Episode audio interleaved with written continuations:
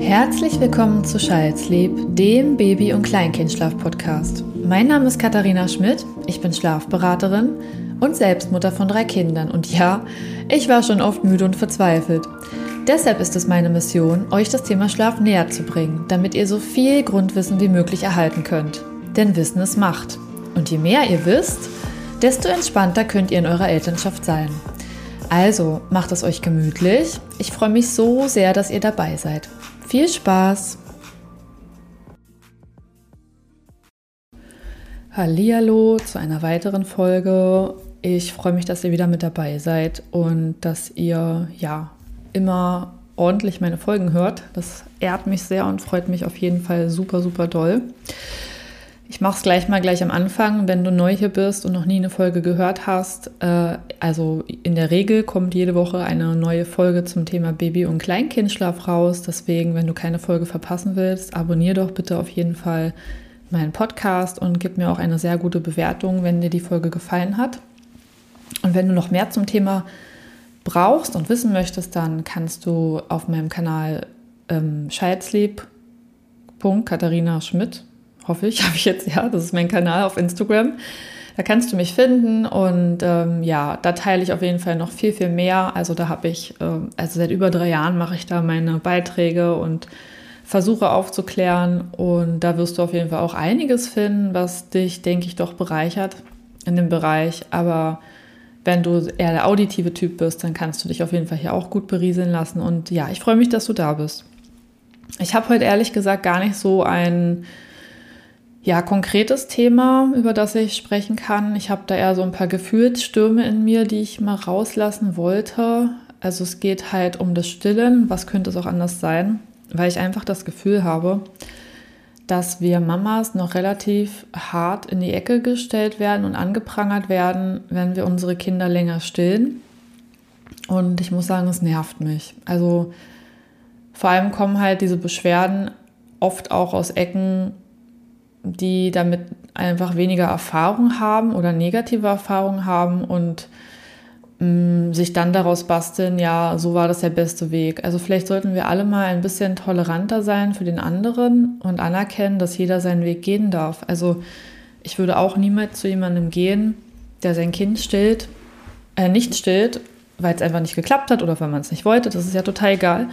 Aber ich würde auch niemals auf die Idee kommen und da irgendwie ja, übergriffige Fragen stellen oder das Konzept in Frage stellen, weil ich, ich sehe dahinter immer eine Geschichte. Und die Geschichte ist erst in erster Linie eine private Geschichte. Und ich finde nicht, dass man jemand anderem da reinreden darf. Das gehört sich einfach nicht. Und bei Stillenden wird es relativ schnell gemacht, dass die Frage kommt, wie lange willst du denn noch stillen? Und das geht einfach überhaupt nicht. Also das ist eine ganz persönliche, individuelle Entscheidung zwischen Mutter und Kind. Also auch keine Entscheidung des Papas, sorry. Und auch keine Entscheidung der Oma, der Schwiegermutter, des Kinderarztes, der Kinderärztin, äh, Hebamme, wobei ich habe jetzt noch keine Hebamme kennengelernt, die sagt, wie lange willst du noch? Obwohl, nie halt. Mir hat auch mal eine gesagt, ähm, also ich hatte am Anfang starke Stillprobleme bei unserem ersten Kind und musste wirklich kämpfen, dass es äh, besser wurde. Und als es dann endlich gut lief, also so, dass man sich hätte vorstellen können, dass man das mindestens bis zum sechsten Lebensmonat macht, weil ich damals noch dachte, man darf nur bis sechs Monate stehen, dann kommt die Beikost. Da kam dann so ein Spruch, ja, du musst aber auch mal loslassen lernen. Also da war mein Kind drei Monate alt. Und ich dachte so, äh, wie denn jetzt? Also jetzt gerade läuft es endlich so, dass ich ohne Schmerzen stillen kann und ich dachte halt, ich habe doch noch drei Monate, bis ich mit Beikost anfangen muss. Was ist denn jetzt los? Also es hat mich total aus den Socken gehauen. Und das eben auch von der Hebamme. Ja, und das so unterschiedlich sind da eben die Meinungen und die übergriffigen Ratschläge. Und ich finde das so eine Sauerei, dass die Gesellschaft überhaupt davon ausgeht, dass ein Kind mit sechs Monaten gar nicht mehr gestillt werden müsste. Was dann folgt, wenn das Kind möchte, ist ja Beikost. Also nicht Vollkost, Beikost. Es gibt erstmal zur Milch dazu feste Nahrung oder eine Brei, noch nicht komplett feste Nahrung, aber eben eine, eine andere Kost. Und da führt man das Kind langsam dran heran. Und ich finde das immer so affig, wenn man so tut, als wäre irgendwie ein Kind, das sechs Monate alt ist und noch keinen Brei essen möchte oder auch nicht Baby-led Weaning probieren will. Oder sagen wir mal, das Kind ist zehn Monate und es ist immer noch nicht so weit. Ich finde das dann immer so affig, dass dann immer so ja, dem Kind Inkompetenz unterstellt wird. Das ist doch nicht normal. Dein Kind ist ja immer noch nicht. Dein Kind hängt ja immer noch an der Brust. Ach, da könnte ich einfach wirklich direkt nur, ich sage jetzt nichts Gemeines, aber ich denke mir halt, was ist denn mit euch los? Das Kind ist zehn Monate alt. Das ist ein Baby. Wahrscheinlich kann es noch nicht mal laufen. Vielleicht kann es stehen, vielleicht kann es erste Schritte machen, aber es ist überhaupt nicht alleine lebensfähig und ihr wollt, dass es am Tisch ist wie ein Erwachsener.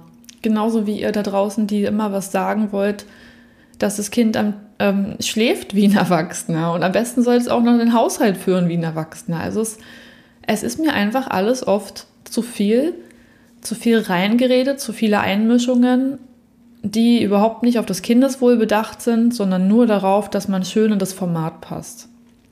Ja, dieses perfekte Format, man bekommt sein Kind und mit sechs Monaten wird Beikost eingeführt, was man ja übrigens auch machen kann, wenn das alles angenommen wird und passt. Es ist ja alles auch in Ordnung, aber es wird halt erwartet, dass das dann läuft. Am besten relativ schnell den Abendbrei dann auch reinmachen und dann, ja, natürlich schläft das Kind mit sechs Monaten dann auch durch. Was könnte es auch anders sein? Und abgestillt.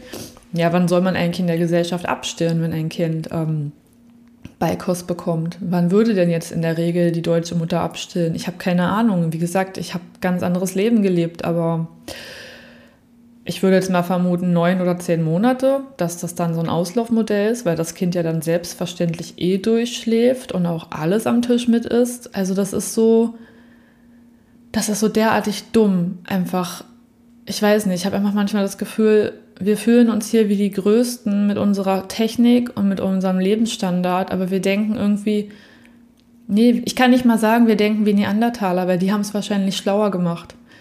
Also es ist einfach nur ein absolutes Armutszeugnis, was so für Meinungen in der Gesellschaft äh, kursieren und wie derartig, ja, adultistisch, das habe ich auch schon mal auf Instagram veröffentlicht, Schlafadultismus, wie derartig adultistisch wir uns auch aufführen, weil wir damit die Kinder irgendwie auch nur unterdrücken.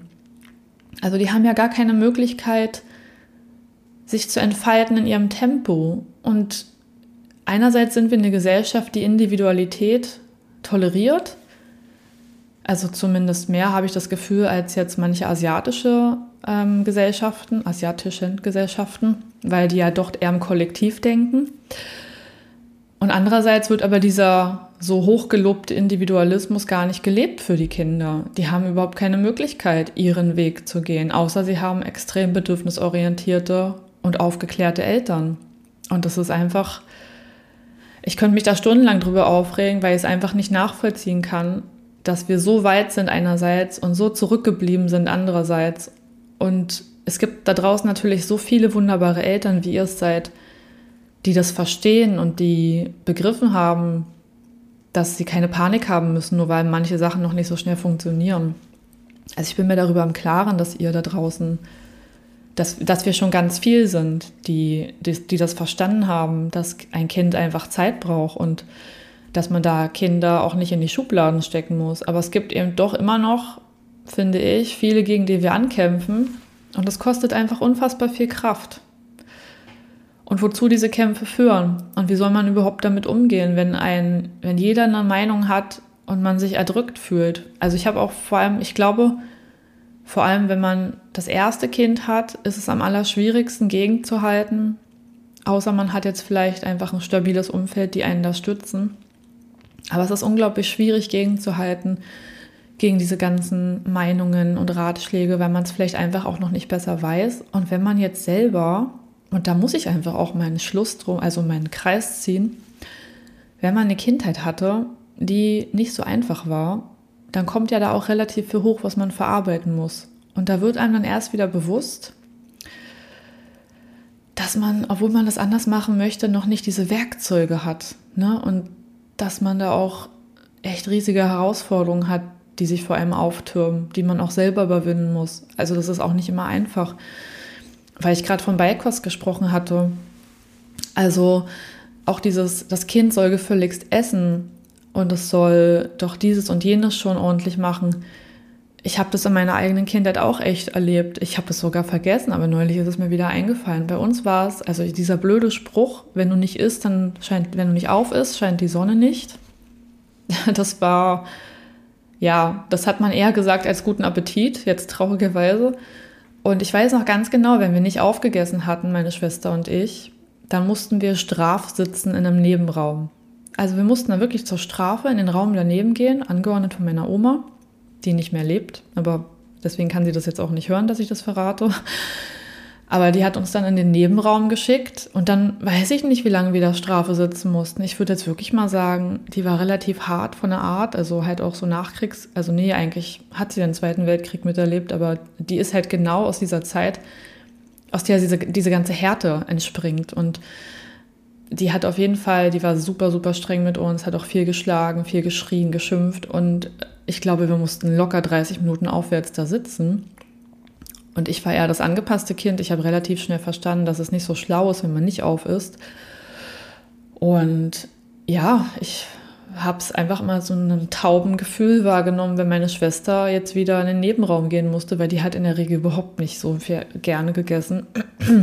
Und ja, was das einfach für eine Art ist. Also ich will mir wirklich überhaupt nicht ausmalen, was meine, Mut meine Großmutter mit meiner, mit meiner Mutter angestellt hat.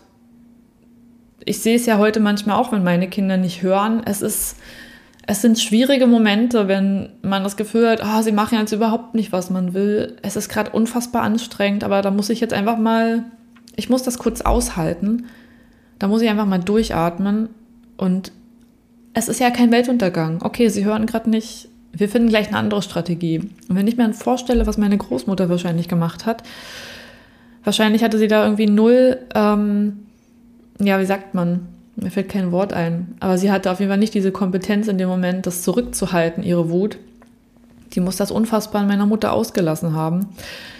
Und das geht ja dann immer so weiter. Also man muss ja dann irgendwann den Punkt finden, an dem man sagt, so wurde ich behandelt, das hat mir nicht gut getan und ich finde einen anderen Weg.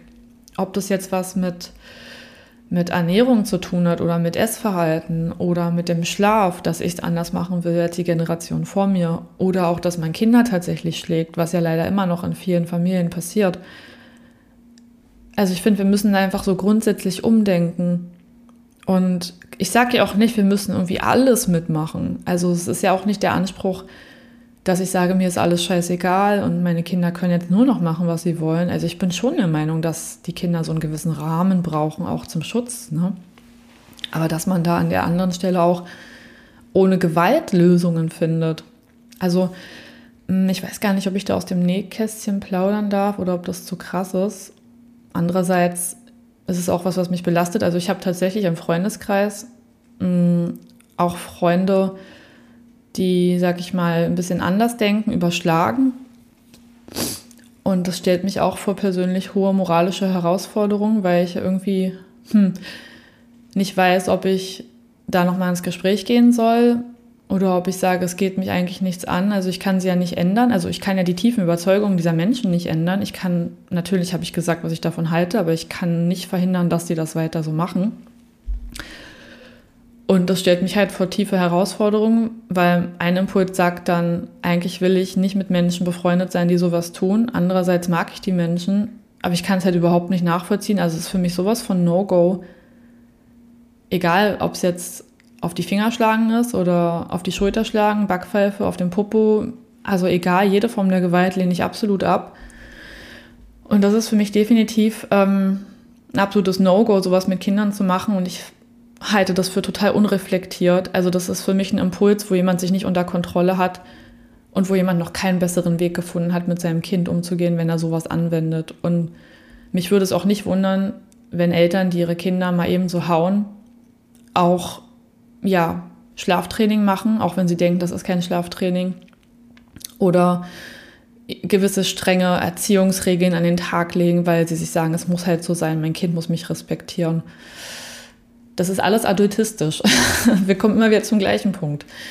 So, also ich habe ja gesagt, das ist jetzt keine Folge mit absolutem Konzept, das ist einfach, es sind Sachen, die mich extrem aufregen und auffühlen. Das, es muss sich einfach auch mal loswerden, weil ich einfach das Gefühl habe, Also eigentlich müsste das ja heutzutage alles moderner und aufgeklärter sein, aber Kinder haben leider noch nicht so viel zu melden. Und wenn ich mir dann immer vor Augen führe, wie krass viel besser unsere Kinder das haben, also jetzt die Kinder von meinem Mann und mir, im Vergleich zu meiner Kindheit, dann tut es mir einfach so unfassbar leid für so viele andere Kinder, die es eben nicht so erleben können. Also damit will ich nicht sagen, irgendwie wir sind jetzt die Götter, die unsere Kinder perfekt erziehen, sondern ich will nur sagen, unsere Kinder dürfen einfach mit Respekt groß werden und wir haben also Respekt vor ihren Gefühlen und wir nehmen Rücksicht darauf und wir übergehen da keine Grenzen, das meine ich damit. Und das kann eben nicht jedes Kind erleben und das macht mich unfassbar traurig und mh, mm, ja, vielleicht auch anhand des Beispiels, als ich gerade gesagt habe, dass ich eben doch ähm, ja, Leute kenne, die da nicht so handeln wie ich, da kommt man dann eben auch aus seiner eigenen Bubble doch wieder ein Stück raus. Weil, wenn wir mal alle ehrlich miteinander sind, ich denke mal, viele, die mir hier zuhören, die folgen mir durch Instagram. Und wir sind da in einer absoluten Bubble drin. Ich meine, ich liebe das, da zu sein. Und dass wir da alle so auf, dass wir da alle den gleichen Weg gehen. Und dass es auch eine Selbstverständlichkeit für uns ist dass wir unsere Kinder so in die Welt tragen wollen. Aber wir sind, glaube ich, in der Masse, also auf die Masse betrachtet, noch eine absolute Minderheit. Und wir können halt irgendwie auch nicht jeden abholen mit unserem Wissen. Weil ich weiß ehrlich gesagt nicht mal, was es braucht, damit Menschen umdenken. Weil es gibt ja auch viele, die hatten eine schlechte Kindheit, die hatten eine schlechte Kindheit und die denken nicht um. Also wo ist der Unterschied also warum ist das so? Warum gibt es Menschen wie mich, die es wirklich super schlecht hatten und die sich einfach nur wünschen, es besser zu machen? Und warum gibt es aber Menschen, die ja, die es auch schlecht hatten und die aber da nicht rauskommen? Also diese Opfer ihrer eigenen Geschichte sind. Und das ist halt so für mich so unüberwindbar und ich werde auch nicht jeden abholen können mit meiner Message und meiner Mission. Und das macht mich persönlich ziemlich traurig. Aber man kann halt auch nicht die Welt verändern. Das ist halt einfach so. Ich wollte noch mal was zum, zum Stillen loswerden. Es ist mir heute einfach morgens so eingefallen. Hm, viele von euch haben ja auch dauernuckelnde Kinder und stillen vielleicht auch länger, als sie es gedacht hätten. Und ich weiß, es gibt immer so manchmal Nächte. Also für eine Weile ist wieder alles ganz gut. Und wenn man dann ein Stillkind hat, dann gibt es auf einmal wieder Nächte, da wacht das Kind total oft auf super, super oft. Und es nuckelt und nuckelt und nuckelt. Und es wird einfach nicht fertig. Und man kriegt so die, gefühlt die Krise und denkt sich, es wird Zeit abzustellen. Ich will nicht mehr, ich kann nicht mehr. Hier wird ja nichts besser. Ich möchte an der Stelle nochmal dafür sensibilisieren, dass ihr wirklich nochmal zurückschaut. War es denn jetzt die letzten Wochen wirklich super schlecht mit dem Schlafverhalten? Wie oft wurde gestillt? Und gibt es vielleicht einen anderen Grund, weshalb mein Kind jetzt nachts so viel nuckelt. Also da würde ich nochmal euch einfach abholen wollen. Ich kann da fast meine Hand für ins Feuer legen. Kinder, also Stillkinder, die auf einmal total viel nuckeln, bekommen Zähne. Also wirklich. Und man sollte niemals eine Abstillentscheidung treffen aufgrund einer schlechten Nacht. Die kann man natürlich treffen, wie man möchte, aber wenn ich da den Rat geben darf, sag nicht, ich stille jetzt ab, weil die Nacht war jetzt der Horror oder die letzten Nächte waren der Horror, sondern wenn du es wirklich nicht mehr willst, du willst deinen Körper wieder für dich haben insgesamt, es macht dir keine Freude mehr und sowieso die Nächte sind seit Monaten so durchwachsen auf dem Level, ja, kann ich total nachvollziehen, dass man sagt, ich denke über das Abstillen nach. Nichtsdestotrotz bitte, wir treffen keine wegweisenden Entscheidungen aufgrund weniger Nächte. Und mit wenigen Nächten meine ich jetzt durchaus auch mal vier Wochen. Also weil so Schübe oder so Schlafprogressionen durchaus auch mal sechs Wochen dauern können. Und ich weiß, vier Wochen was durchhalten ist ziemlich heavy. Aber ich würde niemals eine, so eine tiefgreifende Entscheidung fällen aufgrund von einigen oder mehreren Nächten, weil ich einfach finde, dass man erstmal dahinter gucken muss, was ist denn da überhaupt los gewesen. Also, wir hatten mal eine Nacht, die war richtig schlecht. Ich glaube, die hat alles getoppt, was ich jemals erlebt habe. Also, ich würde auch lügen, wenn ich sagen würde, ich war nicht irgendwann aggressiv. Also, wenn man 20 Mal geweckt wird und das Kind ist aber wirklich hellwach, also es schläft auch nicht mal ansatzweise eine Viertelstunde, sondern man wird so in diesem 20-Minuten-Takt immer wieder rausgerissen dann ist man irgendwann auch nicht mehr, Herr seiner Sinne. Ich habe es aber trotzdem hingekriegt, weil, naja, vielleicht ist es auch die Übung nach drei Kindern, dass ich irgendwann, keine Ahnung, mir einfach denke, es lohnt sich jetzt auch nicht wütend zu werden. Also es lohnt sich ja wirklich nicht, die armen Kinder.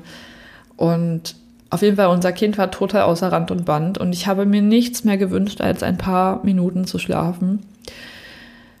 Dann stellte sich heraus, weil am nächsten Tag fing dann unser Kind mega an zu fiebern, also richtig, richtig hohes Fieber. Wir sind dann auch, weil es Wochenende war, ins Krankenhaus gefahren. Hat ja auch kein Kinderarzt ähm, einfach mal regel, also in der Regel geöffnet am Wochenende. Ja, und dann stellte der Kinderarzt im Krankenhaus fest, dass unser Kind eine heftige Mittelohrenentzündung hat. Und mir kamen fast die Tränen. Ich hatte, ja, ich habe mich einfach schlecht gefühlt. Ich dachte, krass, ich habe es nicht, also ich habe alles abgehakt. Ich dachte, nee, Zähne können es nicht sein und der Schub macht gar keinen Sinn und ähm, pff, er hustet ja nicht, also mein Kind und ich dachte einfach, da ist ja, da ist doch nichts. Was ich habe es nicht verstanden und ich war halt so müde und genervt, dass ich dafür auch nicht so richtig diese Brille auf hatte. Und dann wurde mir das erst bewusst, Ohrenschmerzen sind so gemein. Also ich hatte als Kind super oft Mittelohren, Mittelohrentzündungen. Richtig, richtig viele. Und ich erinnere mich noch, das waren die Nächte, da ging es mir so schlecht. Also das war wirklich ein unmächtiger Schmerz. Da durfte ich auch, äh, ja, ich glaube, da durfte ich auch in das Elternbett. Wenn ich krank war, war das okay. Und das hat mir richtig geholfen. Und ich hatte voll das schlechte Gewissen, dass ich da ja, dass ich das nicht, also wie hätte ich es wissen können, dass das Ohrenschmerzen sind. Ne? Also ich hatte kurz mal den Impuls in dieser Nacht, stehe ich auf und hole jetzt irgendwie Fiebersaft. Hat mein, also ich habe kurz überlegt, sind das jetzt Schmerzen? Muss ich jetzt Fiebersaft holen? Aber vielleicht kennt ihr das auch, man ist so müde, dass man sich denkt, nee, ich bleib jetzt liegen und sitze das jetzt hier aus. Ich halte das jetzt einfach aus und ich habe mein Kind im Arm und ich halte das irgendwie durch. Aber das waren halt einfach Ohrenschmerzen und ich hatte so ein schlechtes Gewissen. Ja, also ich musste mich da sehr vor dem Arzt zusammenreißen, dass mir da nicht die Tränen kamen. Aber da wurde mir halt einfach auch nochmal bewusst, also wenn das so, wenn die Nächte so schlecht sind von 0 auf 100, dann ist da auf jeden Fall ein Grund hinter. Und den würde ich euch bitten zu berücksichtigen. Und wegen, ja, einigen oder mehreren schlechten Nächten noch nicht irgendwelche Entscheidungen zu treffen oder zu fällen, weil es einfach nicht fundiert ist. Anders sieht das natürlich aus, wenn ihr regelmäßig extrem schlechte Nächte habt, aber da ist auch nicht immer das Stillen dran schuld, falls du stillst und das jetzt gerade hörst. Oft sind auch andere Gründe, die mit reinspielen und deswegen kann ich jedem von euch auch nur sagen, schaut euch eure Situation bitte umfassend an und prüft alles, weil manchmal ist es einfach ein falscher Tagesrhythmus. Oder dein Kind hat Bauchweh, hat das Falsche gegessen.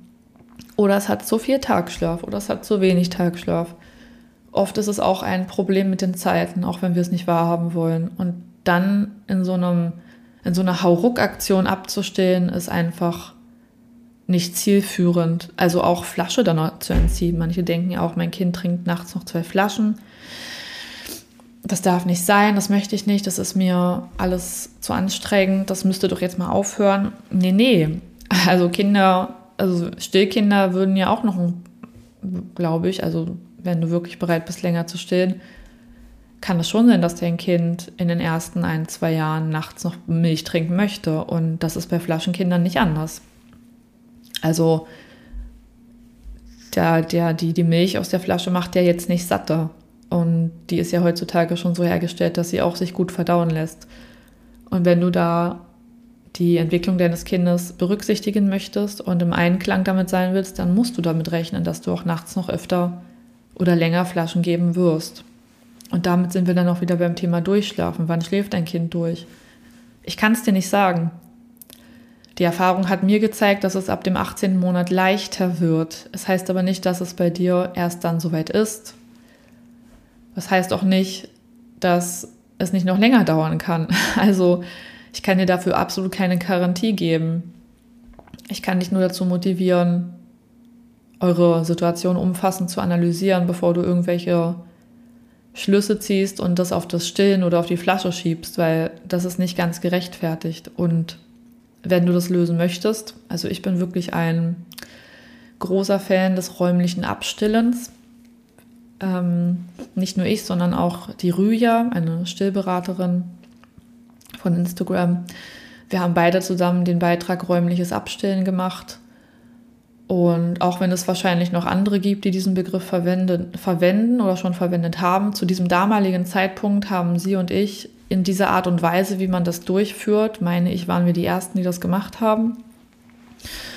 Und natürlich haben wir darauf kein Patent, das ist schon klar. Aber wir hatten das damals eben, als wir uns überlegt hatten, wie kann man da, wie kann man das lösen, wenn ein Kind die ganze Nacht nuckelt oder wenn das nichts mehr mit Hunger zu tun hat, haben wir uns halt zusammen diesen Beitrag überlegt, den wir für sehr, für sehr bedürfnisorientiert halten. Deswegen schau dir den gerne mal an. Da musst du auf meinem Feed wahrscheinlich ein bisschen runterscrollen. Wir haben den Beitrag auch aufgeteilt. Also einen Teil erzähle ich, einen Teil erzählt sie. Also wir haben das gesplittet. Da muss man auf beiden Profilen mal schauen. Und das wäre auf jeden Fall ein Ansatz, den ich am ehesten vertreten kann, wenn die Beikostreife passt, wenn dein Kind mindestens zwölf Monate alt ist, finde ich einfach besser. Und ja, wie genau das funktioniert und so weiter, kannst du gerne den Beitrag auf jeden Fall lesen. Ich habe das ja jetzt schon mehrfach erwähnt. Wenn du dir da wünschst, dass ich dazu nochmal eine ordentliche Folge mache, kann ich das gerne tun. Am coolsten wäre es ja eigentlich, wenn Rüja in meinen Podcast mal kommt, dass sie das mit mir erklärt. Aber es ist immer ein bisschen herausfordernd. Sie hat auch zwei kleine Kinder und das ist natürlich auch immer zeittechnisch nicht so einfach, äh, sich die Zeit zu nehmen und in Ruhe zu sprechen. Also das wisst ihr ja alle selber. Mit Baby und Kleinkind kommt man zu gar nichts. Und ja, vielleicht wird es ja irgendwann mal was. Aber liebe Grüße auf jeden Fall an dieser Stelle an dich, Rüya. Und ja, jetzt irgendwie, ich habe das Gefühl, jetzt habe ich einiges rausgelassen, was mir auf der Seele lag. Hm, vielleicht lasse ich es jetzt auch dabei. Also ich weiß auch gar nicht, wie ich diese Folge nennen werde. Es ist jetzt irgendwie ein Kuddelmuddel aus vielem, was mich aufgeregt hat. Aber es musste ich jetzt einfach mal rauslassen. Vielleicht noch was Positives zum Ende.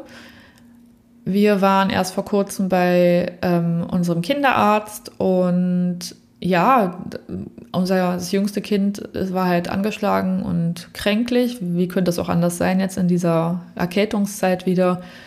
Und ja, wir wurden dann eben natürlich zur Beikost befragt und ähm, ja, einfach zu den Nächten, wie die so sind. Und mein Mann meinte dann irgendwie auch, dass unser Kind noch gestillt wird nachts. Und zum allerersten Mal wurden wir dafür vom Kinderarzt gelobt mit einem Satz wie, das ist das Beste, was ihrem Kind passieren kann. Super, machen Sie weiter so. Sehr hervorragend. Und ich dachte so, wow. Also das war da, also für diesen Satz, also ich habe damit nicht gerechnet und ähm, ja, für diesen Satz hat ähm, die Person auf jeden Fall bei mir ein Stein im Brett. Sagt man das so?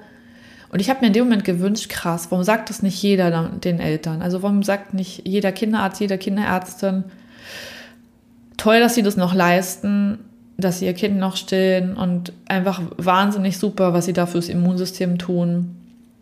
Ohne eine Wertung, ohne Huch, das ist aber also ist mir leider auch schon andersrum passiert, dass ich ähm, andere Sprüche hören musste. Also es ist halt nicht selbstverständlich, dass man dafür geehrt wird oder verehrt wird, dass man sein Kind länger stillt, sondern im Gegenteil, ich habe halt auch schon in anderen Arztpraxen komische Blicke geerntet oder deswegen spreche ich da auch gar nicht mehr so viel drüber, weil ich mir das auch nicht geben will.